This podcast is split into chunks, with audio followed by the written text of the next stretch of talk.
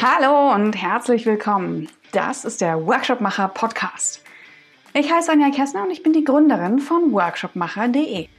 Hier im Podcast spreche ich mit anderen Moderatoren, mit Trainern oder mit Menschen, die verdammt gutes Material für Workshops haben.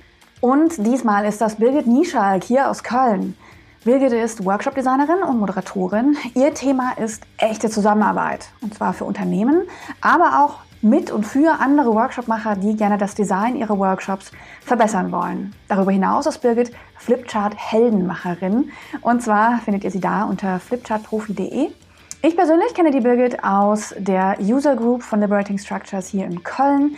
Die hat sie eben mit ins Leben gerufen und ist ja der Kern dieser User Group. Und ich freue mich sehr, damit Birgit zusammenzuarbeiten. Und entsprechend wünsche ich euch ganz viel Spaß mit unserem Interview. Herzlich willkommen, liebe Birgit. Schön, dass wir es endlich geschafft haben, uns zusammenzusetzen. Hallo, liebe Anja. Ich freue mich auch, dass wir es endlich geschafft haben. genau, ich sag's schon vorweg. Wir sitzen in einem Café äh, an einem Feiertag, wo viele Menschen sitzen und Kaffee trinken. Es klappert ein bisschen im Hintergrund, aber das ist natürlich vollkommen in Ordnung und äh, Teil der Atmosphäre hier. Dafür haben wir auch ganz leckeren Kaffee. Das stimmt. okay, liebe Birgit, ich habe dich gerade schon mit ein paar Worten vorgestellt, was du machst, wer du bist, wie ich dich kennengelernt habe. Ähm, wie stellst du dich denn vor? Ha, das ist total interessant. Ähm, das kommt immer darauf an, wer fragt und wo ich gerade bin. Auf so einem Barcamp wären es zum Beispiel so drei Hashtags ähm, echte Zusammenarbeit, Flipchart-Profi und Liberating Structures. Mhm. Wenn meine Oma fragt, sähe die äh, Erklärung anders aus. Oma äh, meiner Oma würde ich wahrscheinlich eher erzählen, ähm, ich arbeite unheimlich gerne und in vielen Unternehmen macht es aber nicht mehr wirklich Spaß zu arbeiten, weil man nicht mehr wirklich mitgestalten darf und nur noch so Dinge abarbeitet. Und ich helfe Unternehmen und Teams dabei, echte Zusammenarbeit zu ermöglichen, Menschen zu befähigen, wirklich miteinander zu arbeiten, Spaß an der Arbeit zu haben, um gleichzeitig das Unternehmen erfolgreicher zu machen. Sehr gut. Wo muss ich unterschreiben? ich kenne dich ja von der Zusammenarbeit. Ja, wir sind zusammen in der, ähm, im Design-Team der User Group. Da hast du mich auch eingeladen, dieses Jahr mitzumachen. Deswegen, ähm, das ist für mich jetzt auch neu im Interview, dass wir uns schon kennen. Und ich werde ein ganz besonderes Auge auf die Zeit haben heute, dass wir uns heute nicht verquatschen. Du hast gerade schon das Hashtag Liberating Structures genannt. Ähm, erzähl doch mal für Leute, die das nicht kennen, in ganz kurz äh, das Intro, was du häufig bei den Meetups gibst. Was ist Liberating Structures? Ja, Liberating Structures ähm, ist eine Sammlung von 33 Strukturen, mit der Zusammenarbeit ermöglicht wird. Und ähm, wenn, man, wenn man das erste Mal mit Liberating Structures in Kontakt kommt, dann sieht man das eher so als Workshop oder Moderationstools. Wenn man ein bisschen mehr damit arbeitet, dann stellt man eher fest, das ist noch sehr viel mehr. Ähm, und es ist eher so eine Sprache, es ist eher eine Art der Interaktion, wie Menschen besser zusammenarbeiten. Und die ermöglicht eben, dass Menschen auf Augenhöhe arbeiten, dass ähm, man alle einbinden kann, dass man selbst in einem Raum mit 120 Leuten es schafft, dass alle am Ergebnis beteiligt sind. Und deswegen liebe ich Liberating Structures so sehr. Und ich werde es auch jetzt nochmal offiziell sagen, das weißt du, das habe ich dir schon mal gesagt. Als ich das erste Mal in die User Group in Köln gestolpert bin und ähm, dich beim Moderieren gesehen habe, habe ich gedacht, so krass, ich glaube, ich muss einpacken, weil das wirklich eine, eine unglaublich ähm, herzliche und sympathische Atmosphäre ist. Die schaffst du, das bringst du ja rein. Ähm, aber auch, und das unterschreibe ich sofort, die Methoden haben mich auch sofort äh, gefangen. Ähm, du hast eine Liberating Structure mitgebracht. Welche denn? Genau, du hast äh, im Vorfeld ja erzählt, dass es eine Methode gibt, die dich total interessiert und die du noch nicht kennst. Und deswegen habe ich heute den EcoCycle mitgebracht, das EcoCycle Planning. Und das ist eine Methode, in der man ähm, strategisch arbeiten kann, also in der man Dinge, die vorhanden sind, analysiert, um dann zu, zu entscheiden, ähm, was man damit machen kann. Okay, das klingt okay, das klingt nach einem langen Workshop. Äh, ja, es ist kein Fünf-Minuten-Ding, ähm, aber wenn man die Methode mal verstanden hat, kann man sie auf ganz viele Sachen anwenden. Und manchmal hilft es, einfach das Konzept im Kopf zu haben, um dann ähm, Sachen einzuordnen und für sich ähm, Dinge anders zu bewerten. Aber wenn man mit Teams arbeitet, dann ist es tatsächlich ein etwas längerer Workshop. Dann lass uns doch mal durchgehen. Es gibt ja bei Liberating Structures auch diese besondere Form, der wie eine Methode oder eine Struktur in dem Fall aufgebaut ist. Vielleicht können wir ja mal durchgehen. Was wie würdest du ähm, Eco-Cycle, Eco-Life-Cycle? Eco-Cycle Planning? Eco-Cycle Planning, so, Eco-Cycle Planning erklären. Ja, also ähm, ich würde es so erklären, ähm, dass es aus der Natur kommt, aus dem Naturvorbild und man immer davon ausgeht, dass es einen Kreislauf gibt. Mhm. Also wenn man das mit der Natur vergleicht, dann hast du erst das Samenkorn, was in der Erde sitzt. Aus diesem Samenkorn wird ein kleines Pflänzchen. Aus dem kleinen Pflänzchen wird irgendwann ein starker Baum. Und dann kommt irgendwann ein Unwetter oder ein, ein Waldbrand, der den Baum quasi zerstört. Aber er ist ja nicht weg, sondern das, was von dem Baum übrig ist, geht wieder in die Erde mhm. und sorgt dafür, dass neue ähm, Samen entstehen können und dann fängt der Kreislauf wieder von vorne an. Hm, und wie genau läuft das denn ab?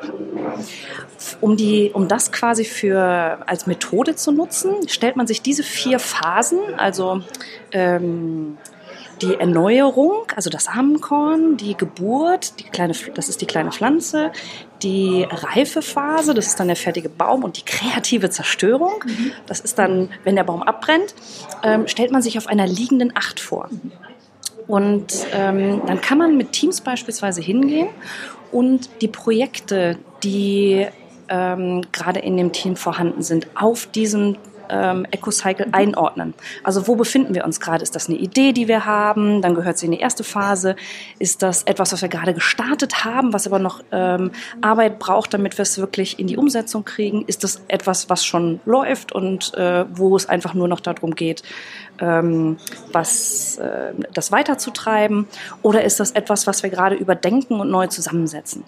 Und allein aus dieser Einordnung in diesem EcoCycle ähm, hilft es Teams unglaublich Dinge zu verstehen, weil zwischen zwei Phasen gibt es noch eine Besonderheit.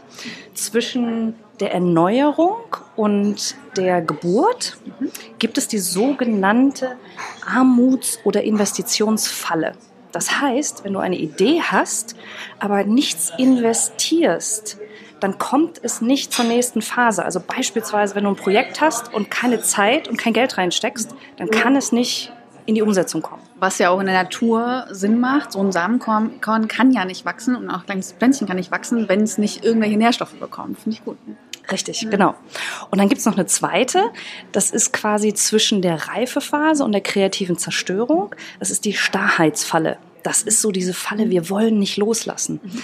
Ähm, das ähm, ist beispielsweise, wenn es ein, wenn, wenn du über Produkte sprichst und Produkte darauf einordnest, ähm, könnte das was sein, ähm, was, ein, was ein tolles Produkt die letzten Jahre gewesen ist, aber vielleicht nicht mehr ganz up-to-date. Und du müsstest jetzt eigentlich drüber nachdenken, wie können wir es so ändern, dass es wieder zur heutigen Zeit passt. Aber äh, weil man ja so lange schon dran gewohnt ist, hält man einfach daran fest und kann nicht loslassen. Ich glaube, wir kennen es aus dem, aus dem Alltag. Ne? Man muss dann erstmal anschieben, äh, bis man wieder was verändert. Und du hast schon ein paar Kontexte genannt, Produkt, ähm, aber auch ähm, Projekte, Projektteams. Was ist ein oder was sind ein Beispiel für einen guten Kontext, wo du das einsetzen würdest? Mhm. Ähm, in, in einem Unternehmen ist das super, Projekte beispielsweise mhm. darauf einzuordnen oder Produkte. Also ich habe schon mit Teams strategisch daran gearbeitet, einfach mal das Produktportfolio auf diesen Plan zu werfen und dann zu gucken, was für ein Bild ergibt sich. Weil das, was der EcoCycle dann ermöglicht, ist, dass sich irgendwo Cluster bilden. Also in irgendeiner, an irgendeiner Stelle sind ganz viele Dinge und an irgendeiner Stelle vielleicht gar nicht. Mhm. Und ähm, das hilft Teams unglaublich dabei, ähm, dann zu entscheiden, was muss damit passieren. Weil in der Geburt braucht das Pro Projekt oder Produkt was anderes als in der Reifephase. Und das hilft schon mal ganz äh, enorm. Und ähm, wenn man beispielsweise jetzt feststellt, oh je, wir haben nur Produkte in der Reifephase, wir sollten vielleicht mal drüber nachdenken, dass wir ein paar mehr Ideen reinkriegen. Und wie schaffen wir das? Und das Ganze kann man aber auch auf ganz andere Kontexte anwenden, zum Beispiel ähm, Beziehungen. Also ich wende das gerne auch im privaten Kontext oder auch im beruflichen Kontext auf Beziehungen ein. Mit wem arbeite ich zusammen? Mit, mit wem, ähm, wo meine Freunde, das kann man alles darauf einordnen. Und in welcher Phase der Beziehung befindet sich das gerade? Und wo müsste man vielleicht mal nachjustieren? Was ich daran auch total mag, ist, ähm, dass es visualisiert wird. Und das passt ja auch zu dem, was du sonst ähm, auch machst, eben unter flipchartprofi.de, ähm, dass es da ganz viel um Visualisierung geht. Ähm, aber jetzt sag doch mal, wie genau ist denn der Ablauf? Es gibt ja immer die Mechanics ähm, in so einer Struktur. Wie läuft das denn ab beim Eco Cycle Planning? Ja, also die, das Wichtigste ist, äh, dass das Team, was damit arbeitet, versteht, was der EcoCycle ist. Und dann ist es eigentlich total einfach. Dann kannst du dich anderer Methoden bedienen. In den Liberating Structures wäre das zum Beispiel eine One-to-For-All, um ähm, erstmal die Projekte zu sammeln. Also erstmal aufzulisten, welche Projekte haben wir denn? Und dann gemeinsam sie auf den ähm, EcoCycle einzuordnen. Und das kannst du eben machen, indem du beispielsweise mit einem One-Two-For-All, also ich denke erst alleine nach, dann kurz zu zweit, tue ich mich zu zweit zusammen, dann tun wir uns zu vier zusammen. So kommst du unheimlich schnell an eine Riesenmasse an, ähm, äh, an Projekten oder Produkten. Und dann ordnet man die gemeinsam auf dem EcoCycle ein. Und das ist schon der erste Punkt, wo der EcoCycle hilft. Leute müssen sich darüber austauschen. Was glauben wir denn, in welcher Phase das ist? Und das, da bin ich genau bei dir mit der Visualisierung da sehen die Leute schon daran, dass sie vielleicht ein anderes Bild von etwas haben und müssen sich darüber austauschen. Und es gibt dann für das Team schon ganz viel Klarheit. Und ähm, dann im nächsten Schritt diskutiert man eben darüber, was bedeutet das denn für uns? Und das kann man dann auf, dann, dann kann man sich wieder ganz verschiedener Methoden bedienen. Also in kleinen Gruppen diskutieren, was bedeutet das denn? Warum, warum haben wir vielleicht an einer Stelle ähm, so viele ähm, Sachen hängen und an einer Stelle nicht? Und was können wir jetzt machen? Wenn man es ganz simpel halten will, nimmt man wirklich nur den EcoCycle und das One-to-For-All und macht immer wieder quasi, stellt verschiedene Fragen, was machen wir jetzt da draus, welche, ähm, welche Aktionen leiten wir ab. Aber das ist total wichtig, am Schluss auch zu sagen, was machen wir jetzt da draus, also welche Aktionen ähm, schließen wir jetzt dem EcoCycle an, weil wir etwas daraus gelernt haben. Was sind denn Stolperfallen da drin? Oder was sind Punkte, die manchmal nicht so gut funktionieren oder wo man aufpassen muss, dass es nicht in die falsche Richtung abdriftet? Also die größte Stolperfalle, die ich sehe, ist ähm, das Konzept des Ecocycles am Anfang tatsächlich so zu erklären, dass das jeder verstanden hat, dass jeder mit dem Konzept was anfangen kann, weil sonst kannst du einfach nicht weiterarbeiten, sonst ähm, funktioniert das Ganze nicht. Das ist für mich so die größte Stolperfalle. Und dann habe ich gemerkt, ähm, muss man so ein bisschen aufpassen, dass, dass man nicht in zu lange Diskussionen abschweift. Also beispielsweise hat ein Team mal ganz lange darüber diskutiert, den einen, einen, einen Zettel, ob der nun ein Stückchen weiter nach rechts oder ein Stückchen weiter nach links kommt. Okay. Und ähm, da kann man dann eben als äh, Moderator auch ganz gut eingreifen, so wäre es denn jetzt wichtig, ob er ein Stückchen weiter nach links oder nach rechts ist? Oder wäre es auch einfach okay, ihn einfach mal da zu lassen und äh, für jeden ist das ein Stückchen weiter rechts und links? Also das sind so Stolperfallen, dass Diskussionen ab, abschweifen können, aber das Wichtigste ist wirklich den Eco-Cycle am Anfang zu verstehen. Und was sind mal abge also ne, was, was natürlich rauskommt, ist, die Teams haben eine Visualisierung von dem, was da ist. Sie haben so einen Status quo vielleicht auch, ne? Ähm, auch ein gemeinsames Bild davon, was wahrscheinlich schon der, der Kernwert auch ist in, in einem Unternehmen. Ne? Ähm, was sind typische andere Ergebnisse neben der Visualisierung und Darstellung? Was kommt dabei raus? Also womit kann ich rechnen, wenn ich das einsetze? Erkenntnisse, also Erkenntnisse tatsächlich über den aktuellen Stand und ganz konkrete Schritte, die ich anschließen kann. Ähm, Beispielsweise habe ich äh, mit einem Team die Projekte mal aufgemetert und die haben festgestellt, ach du lieber Himmel, wir haben die Hälfte unserer Projekte hängen in dieser Starrheitsfalle fest. Wir müssten eigentlich was dran ändern, aber wir tun es nicht. Und das war für die eine Riesenerkenntnis, dass sie gesagt haben, okay, wir machen uns jetzt mal einen Actionplan.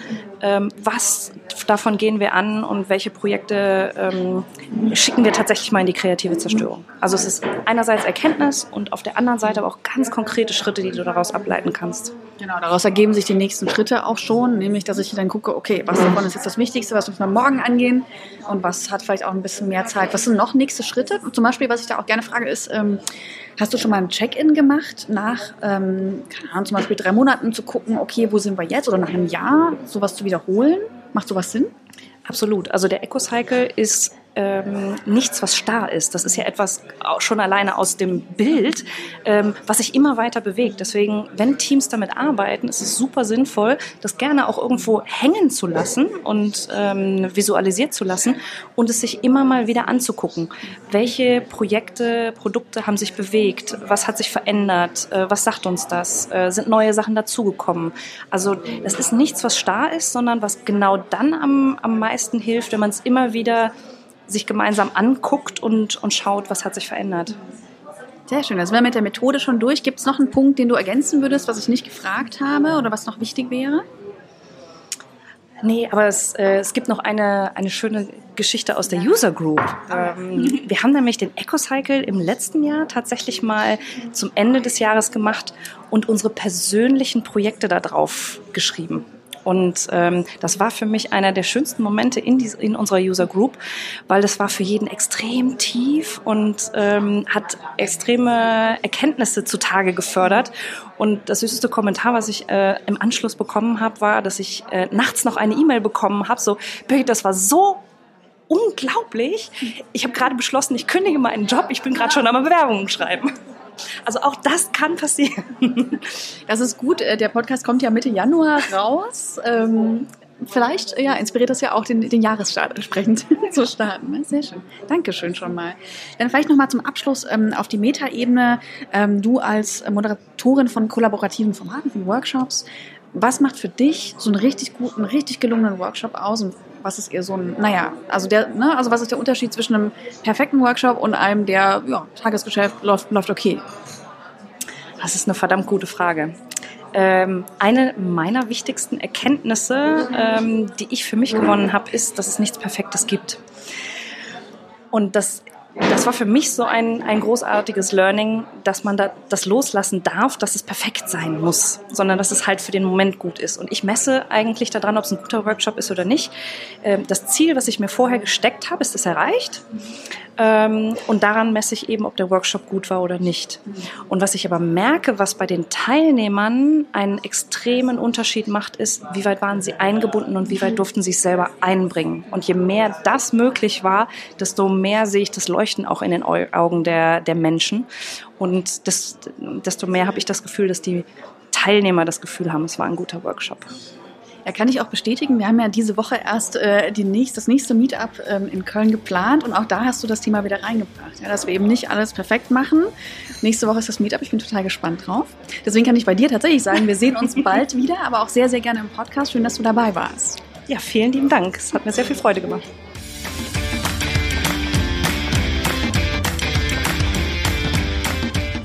Das war das Interview mit Birgit Nieschalk. Vielen Dank an dich nochmal, liebe Birgit, für deine Zeit. Alle Links ähm, zu Birgit, aber auch zu Liberating Structures findet ihr in den Show Notes. Wenn ihr da Feuer gefangen habt, dann wird euch da geholfen. Ja, dem Podcast ähm, könnt ihr auch helfen, indem ihr ihn bewertet oder auch teilt in euren Social Media. Dort bin ich unter Workshopmacher ähm, zu finden und ja, freue mich von euch zu hören. Wenn ihr Feedback habt, wenn ihr Fragen habt oder auch Themenvorschläge oder auch gerne selbst interviewt werden möchtet, hm, dann findet ihr mich unter workshopmacher.de. E-Mail ist ak.workshopmacher.de. Und ähm, ja, ich freue mich von euch zu hören und sage bis bald im Podcast. Tschüss!